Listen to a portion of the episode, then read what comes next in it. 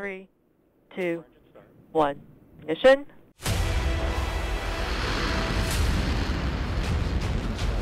And liftoff. Copy, one alpha. Vehicle pushing downrange. Trajectory nominal.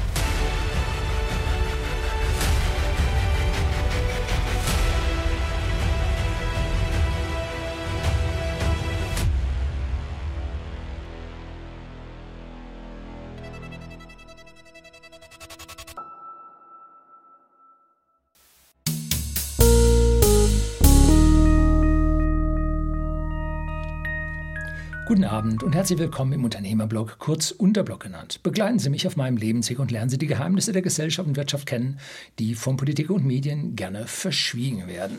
Und haben Sie heute bzw. gestern auch vom Computer gesessen und haben sich den Start von dem SLS, dem Space Launch System mit Artemis 1 angesehen, beziehungsweise dem nicht erfolgten Start, weil sie nämlich ein Problem hatten. Das Ding sprang nicht an.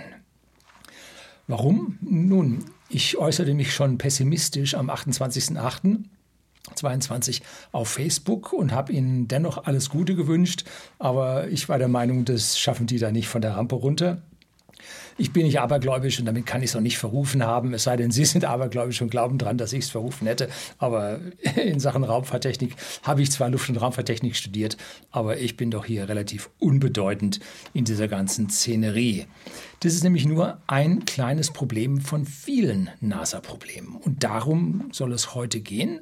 Und zwar an diesem Beispiel SLS, was ich dann mit anderen Beispielen noch etwas untermauere. Was ich Ihnen auf jeden Fall empfehlen kann, ist der äh, NASA Spaceflight.com YouTube-Channel. Da hatten sie für diesen Startversuch 100.000 Abonnenten online, nicht Abonnenten, Chat-Teilnehmer online. Und ich habe da eingeschaltet, da waren es erst 59.000 und als es dann immer näher rückte, waren es dann 100.000. Ja, ich hatte mir auch einen Timer gestellt, damit ich das Jahr nicht verpasste. So, also das Ding sprang nicht an und dann haben sie das um zehn Minuten verzögert und dann, ja, das war so, wie sagte der Kommentator da bei, in dem Chat, äh, das ist so, wie wenn die Kinder sagen, ja, Mama, noch zehn Minuten bis zum Schlafen gehen. Also an dieser Stelle, äh, das war nicht ernst zu nehmen, das war just in diesem Moment war das zu Ende und es kam dann auch erwartensmäßig nicht mehr. Einige Punkte sind mir persönlich ins Auge gefallen. Ich glaube, ich habe jetzt hier in Summe drei Stück oder sind es vier zusammengeschrieben. Und äh, eines von vier Triebwerken, das mit der Nummer drei, sprang nicht an. Genauer gesagt, es konnte nicht vorgekühlt werden. Und das ist jetzt eine wichtige Geschichte. Wenn dieses Triebwerk zu warm ist, während man dann das kryogene Wasserstoff und Sauerstoff Gemisch dann dort einspritzt, dann würde es die Triebwerke dermaßen thermisch verformen, zusammenziehen, dass es die zerreißen würde. Also man muss vorher ganz sachte vorkühlen. Das macht SpaceX mit seinen Falcon und Falcon Heavy, äh, mit seinen Triebwerken genauso. Das ist Prozedur, wie man es schon ewig macht. Und Jetzt müssen wir uns mal überlegen, warum dieses Triebwerk sich jetzt nicht hat chillen lassen. Ne? Artemis als Space Launch System oder auf dem Space Launch System äh, ist ein zweieinhalb Stufe mit einem aufgesetzten Raumschiff mit eigenem Antrieb, der Orion-Kapsel mit einem Versorgungsteil mit extra Triebwerk. Und ein zweieinhalb Stufe vom Space Launch System bedeutet, man hat eine erste Stufe, an der hängen links und rechts Booster dran. Das sind dann anderthalb, weil die Booster zuerst abgeworfen werden. Und dann kommt eine zweite Stufe und dann oben sitzt dieses Raumschiff drauf. Das ist ähnlich vom Konzept her wie der Space Shuttle. Da haben wir auch das Raumschiff mit Triebwerken oben drin. Allerdings die großen Triebwerke, die kann man dann oben im Umlaufbahn konnte man nicht mehr starten, kein Treibstoff. Aber die Manövertriebwerke konnte man, da hatte man Treibstoff mit. Und diese drei großen Triebwerke wurden aus dem großen externen Tank, diesem orangenen Teil, gefüttert, mit Treibstoff versorgt. Und weil der Schub dieser drei Triebwerke nicht ausreichte für dieses, boah, was, 3000 Tonnen schwere Gefährt, hat man dann die Booster seitlich dann dran gemacht. Feststoffteile, die die Umwelt versiffen ohne Ende. Gruselig. Ja, hat man die da dran gemacht und äh, dann hat es gereicht. Booster sind eine gängige Art und Weise hier den Schub zu erhöhen. Die SLS ist aber größer.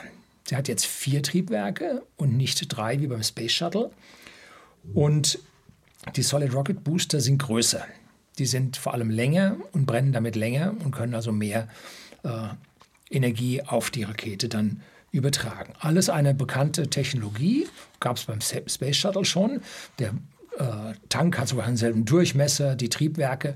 Bei dem ersten Start jetzt, ich glaube, die ersten vier sind sogar alte, die man aus dem Space Shuttle ausgebaut hat, die allerdings dann von dem Hersteller Rocketdyne auf eine höhere Version gebracht wurden, um ja moderner zu werden. Die Triebwerke selber sind hocheffektiv, also die haben Wirkungsgrade von, ich weiß jetzt nicht genau, aber 98 Prozent plus dürften da die Wirkungsgrade drin sein. Sind ganz, ganz tolle Triebwerke und man muss da nichts Neues entwickeln. Das ist es. Wasserstoff, Sauerstoff mit extrem hohem Wirkungsgrad, da ist nicht mehr viel zu machen.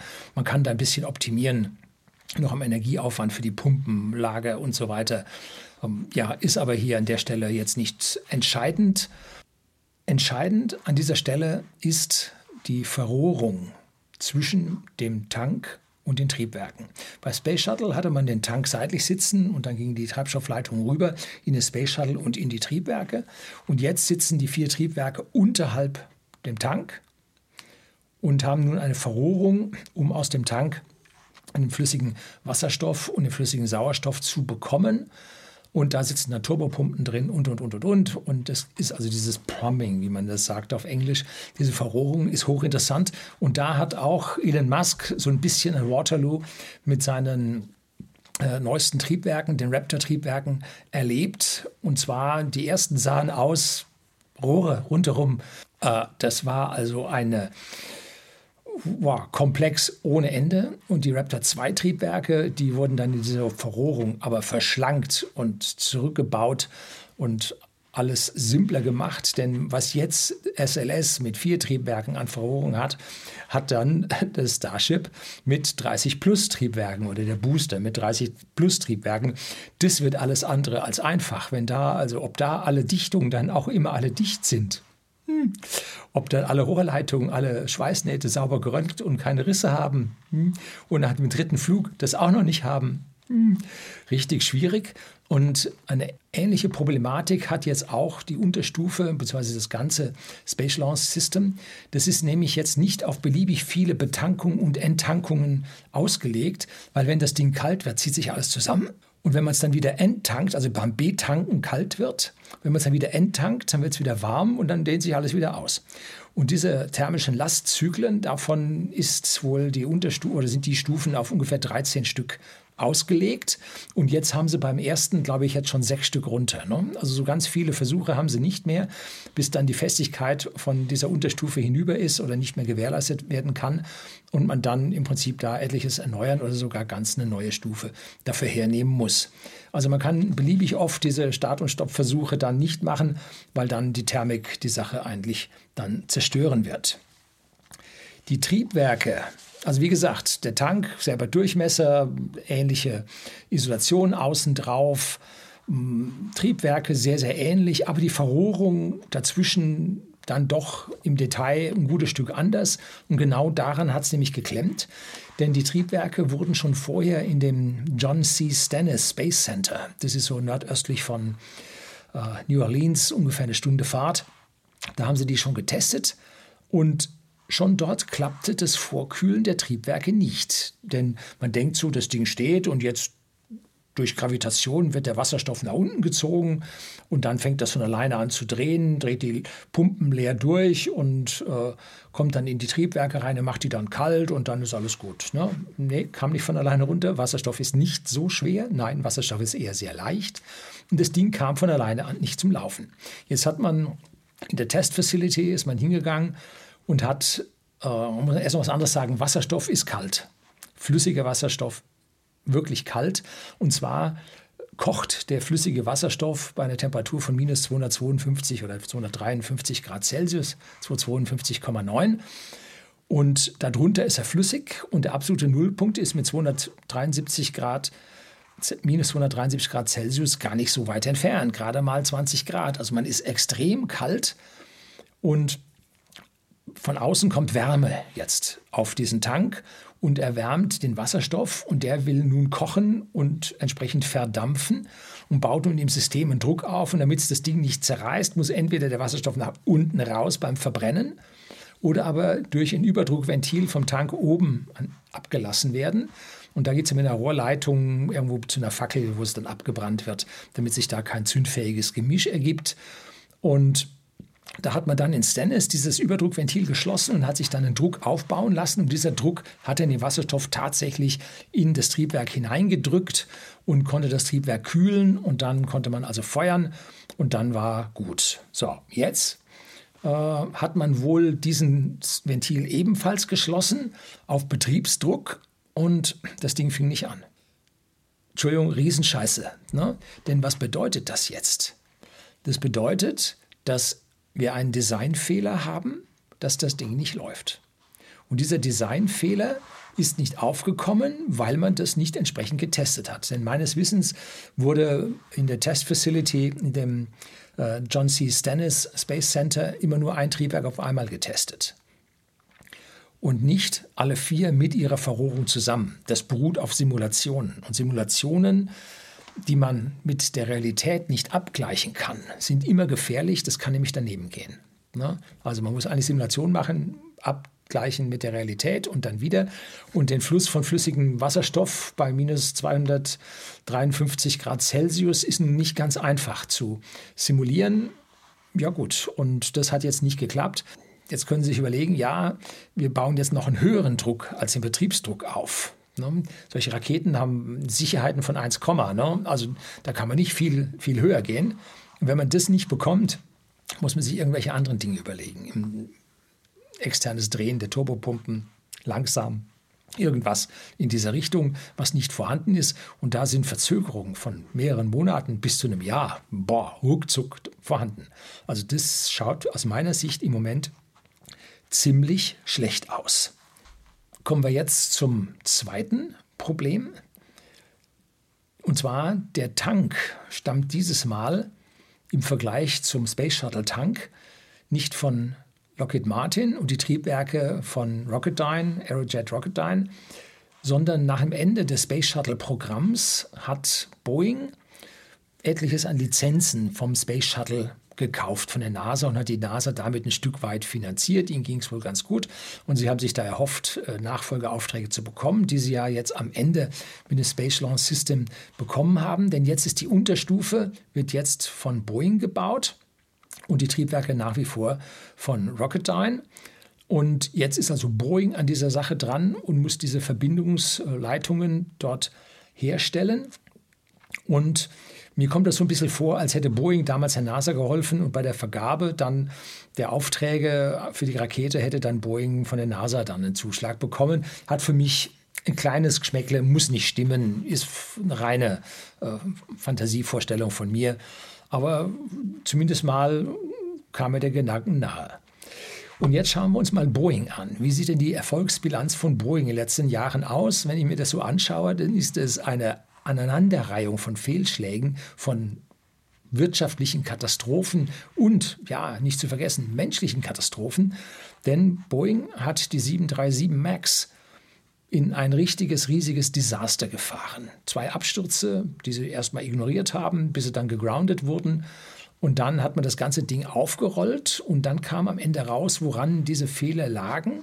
Die lagen jetzt nicht an diesem oder primär an diesem Engine Control System, wo sie jetzt alle drauf rumreiten. Nein, das ursächliche Problem lag daran, dass es ein Designfehler war. Man hat nämlich die Triebwerke ja anders und frisch positionieren müssen, damit sie größ man größere Triebwerke verwenden konnte mit höherem Nebenstromverhältnis, geringerem Spritverbrauch, die Maschine selber noch größer machen konnte. Und man hat keinen Neuentwurf für so ein Auto, äh, so ein Auto, für so ein äh, Flugzeug gemacht, sondern man hat den alten Entwurf aus den, wann war denn das? 60er Jahre von der 737 im Prinzip immer weiter getrieben. Und in diesem Entwurf wurde zwar so ziemlich alles geändert mit der Zeit, immer Stück für Stück, aber die Lage der, äh, der Fahrwerke wurde nicht geändert. Und die Fahrwerke sind sehr niedrig, also sind nicht sehr führen dazu, dass das Flugzeug nicht sehr hoch über dem Boden ist und damit konnten, haben die Triebwerke keine Freiheit zum Boden, mussten nach oben und nach vorne gesetzt werden und in dem Moment gab es also die riesigen Probleme, die letzten Endes dann mit dem weiteren Versagen dieser Steuerung, äh, Triebwerksteuerung dann zum Verlust dieser beiden Flugzeuge und den vielen Toten geführt haben. Also hier hat es sich eindeutig um einen Designfehler gehandelt, weil er am alten Zeug festgehalten hat und sich nicht zu einem Neuentwurf hat hinreißen lassen. Und deswegen ist ja, Airbus mit seiner 320 Neo-Familie an dieser Stelle einfach besser, weil sie einfach das neuere Design haben, was einfach eine größere ja, Flexibilität und Erweiterungsfähigkeit hat. Nun ist Boeing mit der Rakete nun auf dem alten Design mit den alten Triebwerken geblieben. Jetzt müssen sie sie anders montieren. Beim Tank sind sie beim alten geblieben. So, und jetzt fragt sich, haben sie das mit dem Design an dieser Stelle richtig hinbekommen oder nicht? Ne? Ja, bei der Max gab es mindestens zwei Jahre Verzögerung und Millionen, hunderte Millionen, wenn nicht gar eine Milliarde, dann im Prinzip Nachlässe für zu spät gelieferte Maschinen an die Hersteller, äh, an die Betreiber der Fluggesellschaften. Also das war ein richtiges Desaster. Und nicht zu vergessen, so ein bisschen im Hintergrund geblieben, die 787, der Dreamliner von Boeing. Der Dreamliner hatte auch jetzt einen Lieferstopp, zweimal mehrere Monate. Und zwar hat man da ja Spalte, die aufklaffen, hat man gefunden. Ne? Ja, zum Anfang hatten sie gleich dann das Batterieproblem, ne, Lithium-Ionen-Batterien, die ihnen dann im, im, Heck hinten abgebrannt sind. Das hat dann auch zum Grounden der Flugzeuge geführt. Jetzt bilden sich Spalte nach so einem großen Betrieb von diesem, ja, manche sagen Plastikbomber, Carbon, äh, Fiber, Zelle. Und da hat man nun auch diese modernste Technologie noch nicht so ganz im Griff gehabt. Sie waren auch die Ersten damit, riesige Verbrauchsvorteile, Kostenbetriebsvorteile, die sie jetzt im Nachhinein mit dem ganzen Grounden der Flieger und dem ganzen, ja, 1000 Flieger haben sie schon am Markt. Und die müssen alle im Prinzip gecheckt werden, müssen vermutlich die meisten davon Retrofits bekommen, damit also im Prinzip die Sicherheitsprobleme weggehen. Ist also richtig schwierig für Boeing. Und dann ist ja Boeing auch im Raumschiffbau unterwegs und hat den Starliner gebaut. Und der Starliner ist die Konkurrenz zur Crew Dragon. Crew Dragon ist das äh, Raumschiff vom SpaceX, das die Astronauten zur ISS bringt und zurück. Und dafür gibt es also dann als Konkurrenz den Starliner. Und an dem baut, bauen die seit zehn Jahren. Fünf Milliarden sollte es kosten. Und dann gab es den Erstflug 2019, glaube ich, und der war ein Desaster. Er war nicht in der Lage, an der ISS anzudocken. Und dann gab es nachher eine Liste von 80 Corrective Actions, also Änderungen, die durchgeführt werden mussten. Und erst zweieinhalb Jahre später, jetzt gerade vor ein paar Monaten, klappte das Andocken an die ISS. Und damit ist der Starliner dann auch so gut wie einsatzbereit. Wobei jetzt sicherlich nochmal Corrective Actions da sind, die erst gemacht werden müssen. Und dann müssen Tests gemacht werden, dass die Astronauten auch wirklich dann da mitfliegen dürfen, dass es also in Ordnung geht. Hängt jetzt ganz davon ab, wie viele äh, Corrective Actions Boeing da durchführen muss, ob Astronauten drauf können. Und man hat die Astronauten, die für die Flüge mit dem Starliner geplant waren, hat man schon mal auf die SpaceX umgebucht. Das sind NASA-Astronauten. Das ist also jetzt sind das Probleme von einem der Hauptkontraktoren, die die NASA hier für dieses äh, Raumschiff oder dieses Space Launch System mit dem Raumschiff obendrauf hat und die sind noch nicht mal ohne. Also man sieht, Boeing hat ob seiner schieren Größe und seiner langen Existenz riesige Probleme im eigenen Laden und das schaut an dieser Stelle nicht gut aus. Nee, schaut wirklich nicht gut aus. So, jetzt Punkt 3 die NASA schließlich selbst. NASA, eine lange Organisation, große Erfolge, Mondlandung, Erforschung des roten Planeten, Fernraummissionen mit unbemannten Sonden, also eine Erfolgsgeschichte ohne Ende. Muss man ihnen komplett zugestehen, großes, großes Lob dafür. Aber mit der Zeit wurde die NASA immer teurer und einzelne Missionen wurden auf einmal eine Milliarde teuer. Gut, da war Inflation dazwischen, aber trotzdem wurde das Zeug teurer, wo man doch eigentlich bei technischer Deflation erwarten sollte, dass die Sachen billiger werden. Und deshalb hat dann die amerikanische Administration hat dann 2015 den Space Act verabschiedet und zwar unter Obama. Und dieser Space Act erhielt zwei wichtige Neuerungen in Sachen Weltraum. A, private Firmen dürfen den Weltraum erschließen. Bislang war das alles Regierungsgeschichte und da hatte ich mich mal mit einem Redakteur von einem deutschen Magazin Luft- und Raumfahrt äh, gefetzt gehabt, weil ich gemeint habe, genau das Richtige. Und der sagte, nein, Raumfahrt muss immer in nationaler Hand bleiben. Und meine persönliche Meinung ist, dass, die, ja, dass der Staat immer der schlechtere Wirtschafter ist und dass mit steigender Bürokratie der Staat immer unfähiger und immer inoperativer wird, bis er sich selbst zerstört. Und dann müssen wir alle neu anfangen und dann fangen wir alle wieder ohne Staat an und dann wird der Staat immer größer und so. Sie kennen diese Zyklen. Also der Staat ist an dieser Stelle immer Verlangsamer und am Ende immer der Zerstörer. Ja, meine Meinung können Sie eine andere haben. Wir werden sehen, wie das über diesen Winter mit unserem Staat sein wird. Boah. Na gut. So, und das Zweite war, die NASA greift für seine Programme auf Privatfirmen zurück. Zum Beispiel, ich habe vier Astronauten, schicke die zur ISS und dann sagt SpaceX, jawohl, entwickeln wir das und das Programm, so und so viele Knete und dann da dürfen die NASA-Astronauten oder können die NASA-Astronauten auf dieser gekauften Rakete mit der gekauften Kapsel dann da oben hochfliegen oder gemietet. Ja, wahrscheinlich sind die gemietet, weil die Booster werden ja wiederverwendet. Ne? Die Oberstufe müssen sie kaufen. So, und dieses zusammen, diese Zusammenarbeit mit den Privatfirmen hat die NASA schon immer gemacht. Aber die NASA hatte immer die Projektführung und damit auch den großen Projekt Wasserkopf.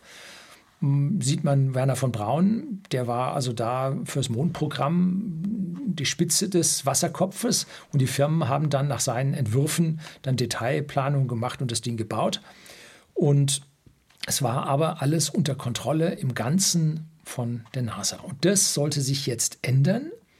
Und mit diesem Space Act hätte die NASA ihren gesamten Projekt Wasserkopf verloren und damit Tausende an Mitarbeitern, die man nicht mehr gebraucht hätte. Das waren den Leuten, die dort drin waren, relativ stinkig. Die wollten das nicht. Und die haben dann an dieser Stelle ja aufbegehrt und haben dann nachher ihre Politiker dazu gebracht, dass sie das SLS-System dann die kleinen Sachen dürfen so Firmen machen wie, wie äh, SpaceX oder Boeing mit seinem Starliner. Also das können die dann machen, aber die wirklich großen Sachen zum Mond und zum Mars, das machen wir NASA. Ja, haben wir schon immer so gemacht und das werden wir auch weiterhin so machen. Und das ist jetzt etwas, äh, ja, was die Politik wahnsinnig viel Geld gekostet hat und man kolportierte, dass die NASA also für eine Studie mehr Geld ausgibt als die Privatwirtschaft für ein ganzes Projekt. Ne? Also dass da wahnsinnig viel Overhead dabei ist. Die NASA hat schließlich dann diese Aufträge für das SLS dann doch bekommen, weil die NASA dieses Geld, was die Staaten hineinbezahlen für Raumfahrtprogramme, in alle 50 Bundesstaaten wieder zurückhaben möchten. Wenn man genau hinguckt, jeder Bundesstaat hat irgendetwas mit der NASA, irgendein Institut, irgendeine Bahnverfolgung, irgendeine Satellitenstation, irgendwas hat jeder Staat. Und da geht es darum, der schöne Spruch, bring home the bacon, bring den Schinken nach Hause. Ne? Oder den Speck nach Hause ist besser.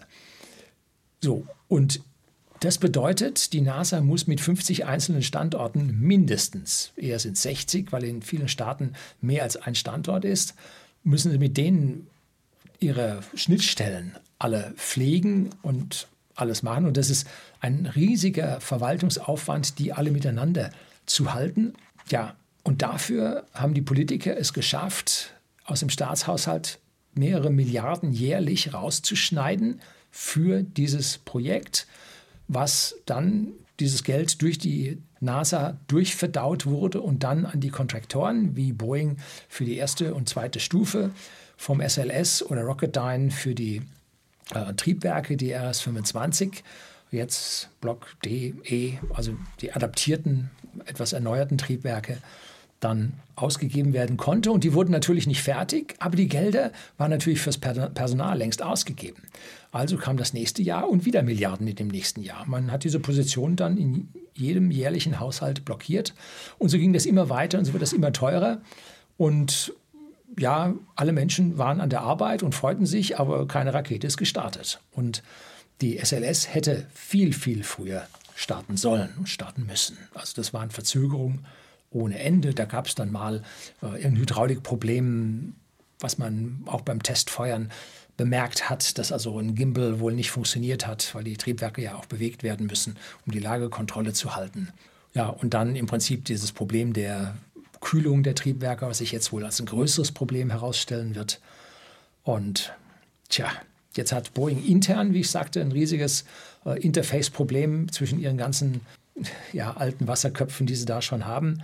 Und dann haben wir noch die Booster von Allied Tech Systems mit dabei, die jetzt auch auf einmal äh, Gimbal, also bewegliche Düsen haben, weil der Schub dort massiv ist.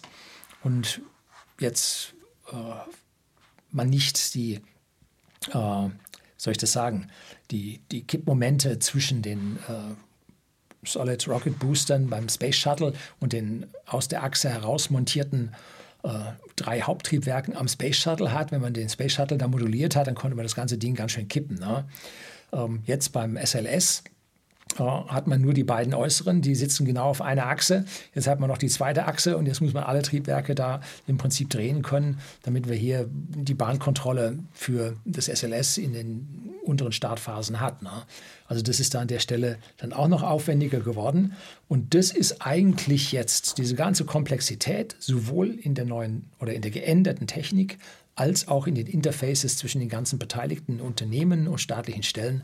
Das ist der eigentliche Grund für die jahrelange Verzögerung und den aktuellen Fehler, der vielleicht, wenn Sie nicht irgendeinen Workaround finden, wie gesagt, die, irgendwas den Druck nochmal um 10 Prozent zu erhöhen oder das Triebwerk Nummer drei, was am schlechtesten anläuft, äh, als erstes zu kühlen, dass das schon mal da ist ne, und die anderen erstmal auszulassen. Also wenn, damit der volle Druck da drauf geht oder das Triebwerk länger Zeit hat, bis sich das abkühlt, äh, wie auch immer, was Sie da jetzt prozedural äh, finden und dann zum Laufen bekommen oder auch nicht, wird, dann, wird uns dann zeigen, ob die Rakete dann fliegen kann oder nicht. Also großes, großes Fazit von mir.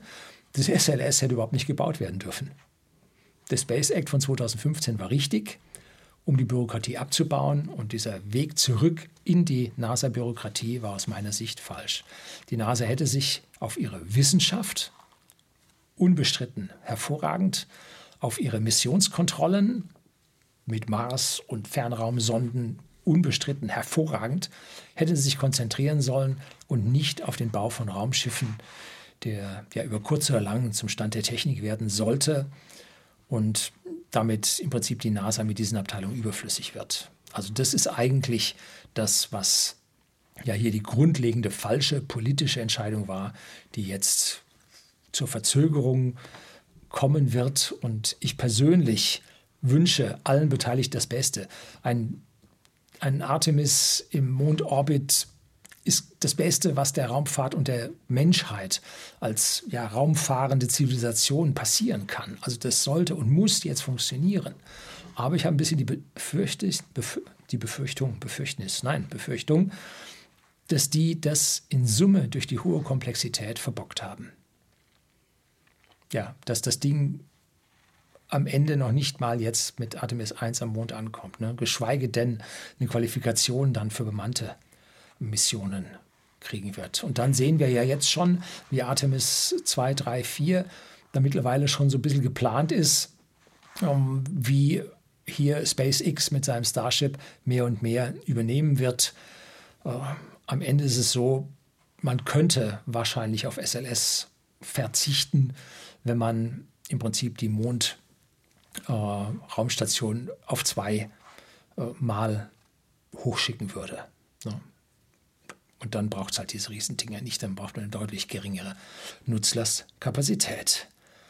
Tja, das SLS sehe ich persönlich als Dinosaurier und nicht vorderste Front der Technik. Nein, alter Tank, alte Triebwerke, alte Technologie, alte Solid Rocket Booster, keine Wiederverwertbarkeit. Ein riesiger Dinosaurier, wie er kurz vor dem Aussterben vor 65 Millionen Jahren entstanden ist, identisch zur äh, Ariane 6 die jetzt auch nur noch mit Staatsaufträgen wird fliegen können, weil sie im Vergleich zu SpaceX so viel teurer ist, dass wir hier im Prinzip die Dinosaurier von den Staaten her mit Geld versorgt haben und überhaupt keine Weitsicht äh, gehabt hat, um zu sehen, wohin sich diese ganze Geschichte entwickeln wird. und wo die Zukunft tatsächlich in der Raumfahrttechnologie liegen wird. So, wie gesagt, ich hoffe, es fliegt. Ich habe die Befürchtung, dass wir einen ziemlich großen Feuerball sehen werden. So, ich will es nicht verrufen. Herzlichen Dank fürs Zuschauen.